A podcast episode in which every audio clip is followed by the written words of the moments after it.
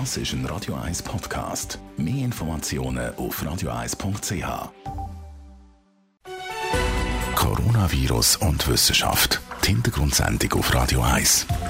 Der renommierte Wissenschaftsjournalist Beat Glocker, Gründer vom Internetportal higgs.ch und der Radio 1 Chefredaktor Jan von Dobbel erklären, was man zum neuen Coronavirus SARS-CoV-2 weiß und ordnet aktuelle Studien und Erkenntnisse ein. Herzlich willkommen, liebe Zuhörerinnen und Zuhörer, zu der zehnten Sendung Wissenschaft zu SARS-CoV-2. Ein kleines Jubiläum heute also. Wie immer bin ich verbunden mit dem Beat Glocker. Guten Nachmittag.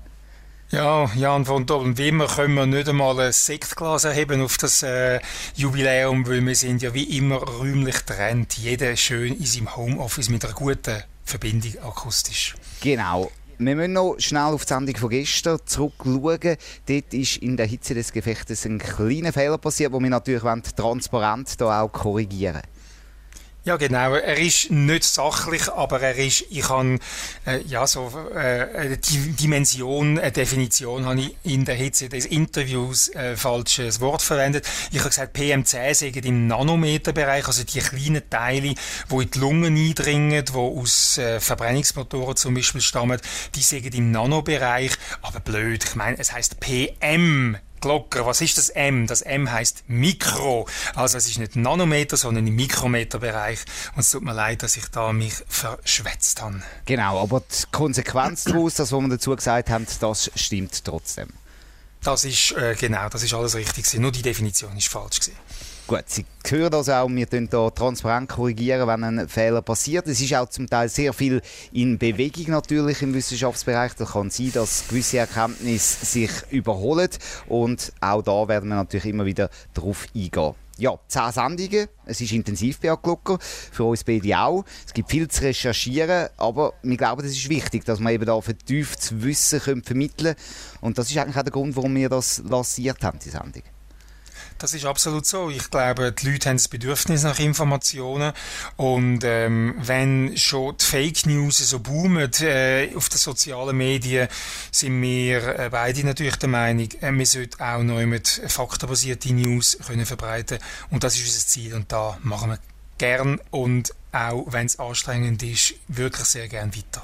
Genau. Es gibt auch immer mehr Reaktionen und Fragen, die man als Mail auf wissenschaft.radio1.ch kann schicken Und ich will gerade am Anfang so eine Frage aufnehmen. Ein Zuhörer hat nämlich gefragt, kann ein immuner Mensch, jemand, der also Krankheit durchgemacht hat, Krankheit noch weiter verbreiten? Das ist eine sehr wichtige Frage, aber ich glaube, eine Antwort ist auch nicht ganz einfach. Es ist prinzipiell ist sie einfach, ob sie dann im letzten Ende auch auf Covid-19 100% zutrifft, das kann man natürlich nicht sagen, weil wir noch zu wenig Erfahrung haben.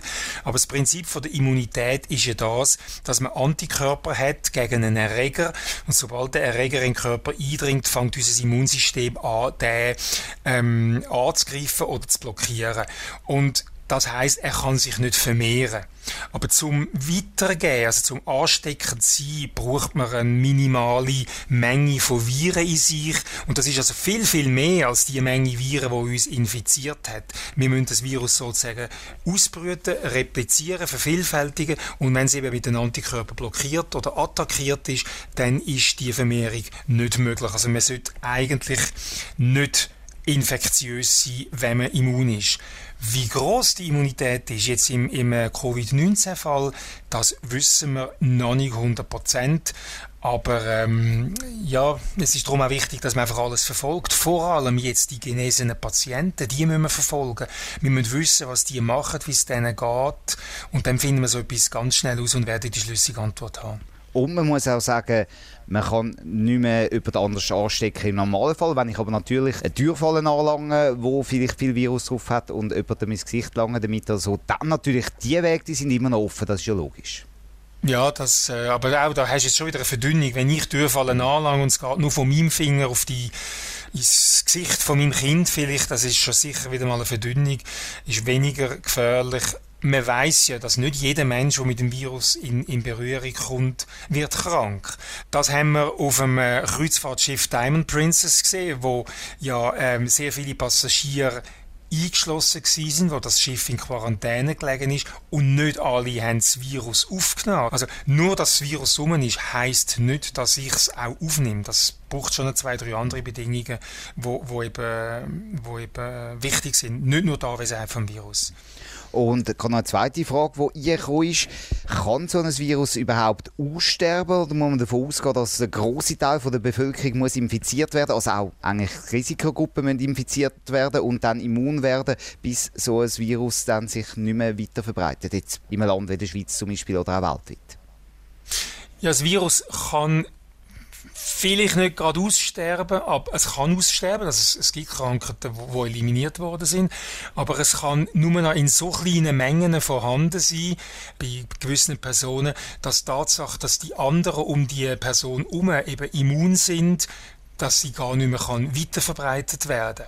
Und wenn jetzt ein Träger das Virus hat und er wird nicht krank, ähm, dann, dann ist es da, aber es kann keinen Schaden anrichten, weil bei allen anderen kann es nicht, nicht übergumpen. Und es gibt tatsächlich Viren, die ausgestorben sind bei, ähm, bei Krankheiten. Man versucht es zum Beispiel bei Masern, versucht man mit Impfung, man versucht das Virus auszurotten, ähm, weil aber durch äh, Impfungsrate nicht genug groß ist, flammt immer wieder mal etwa Masern auf, aber ähm, Polio beispielsweise ist, ist eingedämmt durch das, dass eben ähm, gute Massnahmen ergriffen worden sind. Und die Hoffnung ist natürlich auch bei dem SARS-CoV-2 und bei Covid-19 der Krankheit, die das auslöst, dass man da eine Impfung findet, wo man dann natürlich nicht muss die ganze Bevölkerung quasi Krankheit durchmachen zum Immun sein, sondern dass da auch andere Wege gibt. Über das haben wir auch schon geredet. Fragen kann man uns weiter schicken auf wissenschaft.radio1.ch. Wir versuchen dann da auch auf einzelne Fragen einzugehen. Reden wir aber heute über Tests. Da gibt es immer mehr Verwirrung und Unsicherheiten. Die Forderung nach breiten Testung steht im Raum, aber Test ist ja auch nicht wirklich gleich Test. Es gibt da vor allem zwei verschiedene Varianten, die in aller Munde sind. PCR-Tests und Antikörpertests. Schauen wir die genauer an. Was ist ein PCR-Test? Hm. Ein PCR-Test ist prinzipiell dazu da, um zu schauen, ob das Virus in einem Körper innen ist. Und dann gerade zum Abgrenzen, der Antikörpertest kann, ist erst sehr viel später möglich, um zu schauen, ob das Virus im Körper war ob wir reagiert haben. Mhm. Also PCR-Test kann man ähm, machen, wenn jemand die ersten Krankheitssymptome zeigt. Ja, ist jetzt das eine Grippe oder ist jetzt das Covid-19? Dann kann man so einen PCR-Test machen. Und das ist und ein Test, wo man äh, Rachenabstrich nimmt vom Patienten und dort dann misst? Ganz genau. Das sieht man jetzt auch auf Fernsehbildern, wo man mit diesen Wattestäbchen äh, auf die Schleimhäute geht und Abstrich macht. Und der Test ist relativ ein langsamer, weil er ist ziemlich aufwendig. Also man muss sich vorstellen, man nimmt, das, man nimmt ein paar Zellen von der Rachenschleimhaut und die Zellen werden jetzt aufgeschlossen und man tut daraus raus das Erbgut vom Virus isolieren. Das ist, haben wir auch schon darüber geredet, das ist die sogenannte RNA. Und die RNA ist Viele Leute kennen vielleicht das Erbgut, also die DNA. Und die DNA hat man vielleicht die Bilder auch schon gesehen. Das ist wie so eine vertrüllte Stegen oder eine Wendeltreppe, sieht das aus, oder eine vertrüllte Strickleiter.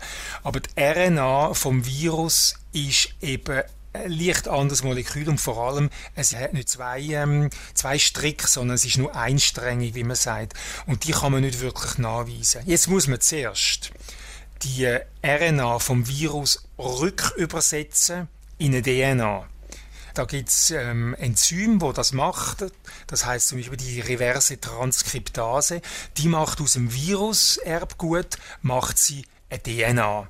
Und die DNA ist jetzt aber immer noch in wahnsinnig kleinen Mengen vorhanden in unserer Probe. Jetzt gibt es weitere Methoden, wo man mit dem kleinsten DNA-Stückchen eine genug große Menge kann herstellen kann, wo man nachher, nachher nachweisen kann. Da gibt man jetzt alle Bausteine von einer DNA in ein, in ein Gefäß hinein, plus noch die nötigen chemischen Bedingungen. Und dann tut eine Maschine in einem Zyklus von warm werden, abkühlen, warm werden, abkühlen, Stück für Stück kopieren und so lange kopieren, bis ich in meinem Reagenzgefäß genug DNA habe, wo man jetzt kann in einem DNA-Test nachweisen. Und jetzt kommt wieder ein Bild, wo viele Leute sicher schon gesehen haben, in irgendwelchen Bestatter oder CSI sieht man immer Wissenschaftler, die auf so blaue Folien schauen und da sieht man so Strichli. Und die Strichli sind eigentlich nichts anderes als DNA Partikel, wo auf so einem Gel, nennt man das Plastik, ähm, durch Anlegen von einem elektrischen Feld gewandert sind. Und man hat sie so wie, früher haben wir vielleicht so auf Löschblätter, auf Fließblätter haben wir Filzstiftfarben auftrennt und dann geschaut, was da passiert. Und so da kann man jetzt verschiedene DNA-Schnipsel auftrennen. Und das gibt eine Art einen Fingerabdruck je nachdem, wo die Strichli sind, ist das eindeutig für das und das Lebewesen. So, und das geht sehr lang, oder? Ich kann gerade sagen, wenn man jetzt dir zuhört, das ist relativ komplex, dass man Sachen quasi auch sich wieder vermehren. Das heißt, das dauert vier bis sechs Stunden, sagt man bis das überhaupt äh, kann gemacht werden. Das heißt, man hat nicht schnell Resultat. Und es ist ein ja, vier bis sechs Stunden kompliziertes Verfahren. Oder? Ja, und vier bis sechs Stunden ist der Test. Oder? Jetzt, das Ganze kann man nicht so auf dem Feld aus äh, mit einer mobilen Einheit machen, sondern es sind, es sind richtige Labore. Also man muss die, die Proben nehmen, muss sie neu mit anschicken. Ähm, also mit der ganzen Logistik sagt man, unter 24 Stunden kriegt man kein Resultat. Und mit dem Test kann man nachweisen, ob jemand das Virus aktuell in sich trägt. Das heißt, es ist in der ersten Phase sicher ein Test, der das nachweisen kann. Aber später in einer späteren Phase der Krankheit ist der dann eventuell negativ, wenn das Virus bereits schon in, in die Lungen abgewandert ist, dann könnte der theoretisch negativ anzeigen. Das heißt, es ist ein Test, den man früher muss machen muss. Den, kann man, den muss man früher machen, er zeigt nur früh an. Blöderweise können wir ja nicht jeden testen, der noch nicht äh, äh, Krankheitssymptome hat. Also es gibt viele Leute, die schon mit dem Virus in sich rumlaufen, wo man aber nicht auf die Idee kommen, die jetzt testen. Vorausschauend alle Leute zu testen, das ist wahrscheinlich aus Kosten- und Logistikgründen nicht möglich. Ja. Viel besser sind jetzt die anderen Tests, eben die Immuntests, wo man eben sieht, hat der Körper schon eine Abwehrreaktion bildet. Die kann man in einer späten Phase von der Krankheit sehen oder auch nach der Krankheit, wenn man sogar schon wieder gesundet ist. Und die sind sehr viel einfacher, die Tests. Wie funktionieren denn die Tests? Also wenn man es ganz einfach sagen will, kann man sagen, er sieht eigentlich aus, aus das Gerät oder, oder die Utensilien sehen eigentlich aus wie ein Schwangerschaftstest. Und auch die Geschwindigkeit ist etwa also von einem Schwangerschaftstest. Also man tut äh, eine Substanz drauf. Beim Schwangerschaftstest ist es ein bisschen Urin von der Frau und bei so einem Immunotest sind es zwei Tröpfe Blut von der Person, die man testen will. Und nach einer halben Stunde hat man das Resultat. Also das heisst, es ist ein Test, den man theoretisch auch schon fast die könnte machen nicht nur theoretisch, der, der, also den Schwangerschaftstest kann man auch in der Apotheke holen, die haben auf, auf, auf den Streifen bisschen und nach einer halben Stunde weiss man es, oder? Mhm. Also das ist ähm, wirklich, das kann jeder machen und da wäre eben auch eine Chance, wenn wir nachher vielleicht später noch über Massentestung reden, oder? Mhm. Weil es wirklich so einfach ist, er ist ja viel billiger zu, äh, zu produzieren, glaube ich, wird das der, der Test sein, den wir werden müssen machen und da gibt es jetzt auch wieder zwei Varianten. Man kann entweder schauen, hat es noch Viruspartikel im, im Blut von dieser Person, wo ich jetzt aber würde draufsetzen und ich glaube, das ist auch die Strategie von der, wenn man Massentestung andenkt, ist, hat mein Körper Antikörper gegen das Virus bildet. Und die Antikörper, die kann man jetzt zeigen in so einem äh, Antikörpertest. Ja. Also das heißt, dann kann man dort feststellen, er hat über Krankheit durchgemacht. Das heißt aber auch, der Test zeigt dann in einer ersten Phase von der Krankheit nicht unbedingt positiv an, sondern erst, wenn man in einer zweiten Phase oder wenn man die Krankheit sogar hinter sich hat. Genau, wenn man von hinten anschaut, wenn man sie hinter sich hat, zeigt er an, er kann aber in einem gewissen Moment, wo die Krankheit ähm, ausgebrochen ist, kann er schon anzeigen, weil nämlich dann, wenn ich großes Fieber habe, dann ist mein Immunsystem schon voll am Führen, oder? Mhm. Darum habe ich auch Fieber, weil, weil, weil ähm, ähm, meine, meine Abwehr ist da am, am, am Schaffen wie wahnsinnig und das Schaffen, das, das, das ist auch mit, mit, mit der Wärmeentwicklung verbunden. Also man kann verschiedene Antikörper feststellen. In einer früheren Krankheitsphase tut man die IgM oder IgA. Das sind verschiedene Gruppen von ähm, sogenannten Immunglobulin, so nennt man die Antikörper. Also IgM oder IgA sind am Anfang die erste Reaktion und die spätere Reaktion vom Immunsystem ist das IgG. Und das IgG kann man bizarr, hat man es gesehen, bis drei, vier, fünf Jahre nachher noch anweisen. Also ähm, bei anderen, äh, anderen Krankheiten bis zu zehn Jahre. Also das hebt relativ lang und die IgG sind eigentlich auch Ausdruck davon, dass sich unser Immunsystem eben an den Erreger erinnert und dann ganz schnell mit den Abwehrkräften zur Hand ist, wenn wieder so ein, ein, ein Erreger kommt. Aber wenn ich jetzt das richtig verstanden ist es auch bei diesen äh, Immuntests, Antikörpertests so, dass da verschiedene Tests in verschiedenen Phasen müssen gemacht werden. Ist denn das technisch so, dass man das mit einem Test kann, die verschiedene IgA, IgG und IgMs testen oder muss das, sind das dann wieder drei, vier verschiedene Tests? Das Konzept geht in die Richtung, dass man in einem Testdevice, in so einem Teststreifen oder in einem Testkästchen mehrere Tests eingebaut hat. Typischerweise muss man sich vorstellen, wandert das Blut hinteren auf dem Streifen und kommt in Kontakt mit dem Gegenstück von diesen ähm, Antikörper, wo ich wo drauf testen.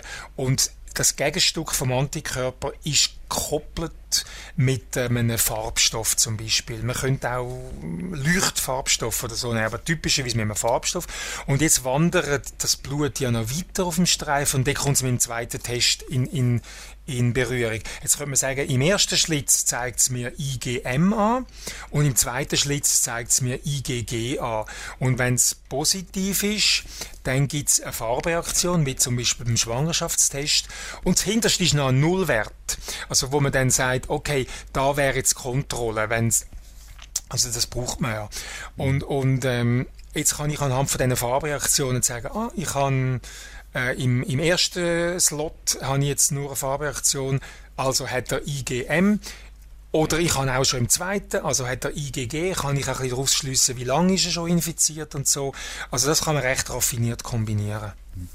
Wenn ich das jetzt aber richtig verstanden habe, ist es ein einfaches Verfahren. Es gibt auch bereits schon Tests in Online-Apotheken und so, wo man zum Teil kann bestellen kann. Ist das sinnvoll, wenn ich so einen Test bestelle?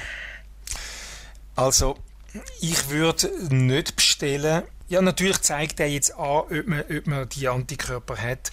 Aber wenn man jetzt vom größeren Bild her denkt, macht das grosse Bild, wenn man wissen wie viele Schweizerinnen und wie viele Schweizer haben Krankheit durchgemacht, wer ist immun, macht es nur einen Sinn, wenn alle den gleichen Test haben. Weil jedes Testverfahren hat wieder in sich Variablen und äh, darum wäre es wichtig, dass man sich auf ein Test, auf ein Testverfahren, es muss ja nicht mehr gleiche, das gleiche Produkt sein, aber das gleiche Verfahren, einigt, damit überhaupt die, die Resultate vergleichbar sind. Oder? Und also, schlussendlich, wenn ich wenn der positiv anzeigt, habe ich die Krankheit eigentlich schon durchgestanden. Das heißt, der Wert jetzt von dem ist nicht so riesig, außer wenn ich dann wieder dürfte rausgehen. Und das ist schon aktuell nicht der Fall, dass man verschiedene Regelungen hat für Leute, die Krankheit durchgestanden haben oder solche, die sie nicht durchgestanden haben. Ja, also wenn ich jetzt Gesetzgeber wäre und würde eine Lockerung von der Regeln würde, ähm, vornehmen, würde ich darauf bestehen, dass alle den gleichen Test gemacht haben. Für das weiß man natürlich auch noch zu wenig und die Entscheidungen, die überlegen wir auch lieber der Politik natürlich ähm, und wir tun uns lieber auf die wissenschaftlichen Fakten und Erkenntnisse da stützen in dieser Sendung. Wir haben versucht herauszufinden, ob solche Immuntests bereits gemacht werden. Es gibt Leute, die uns mitteilt haben, dass solche Tests gemacht werden. Ähm, beim Unispital hat man aber auf unsere Anfrage gesagt, man sei im Moment nicht so weit, dass man das genau wüsste. Man versuche das auch ein zu koordinieren. Das führt mich zur Frage, es wäre jetzt schon wichtig, wenn man da schweizweit würde sinnvoll testen und die Kriterien festlegen, dass das dass nicht jede Firma oder jedes Spital selber etwas macht, sondern zum Aussagen können machen braucht man eigentlich eine Strategie, eine Teststrategie. Gibt es die?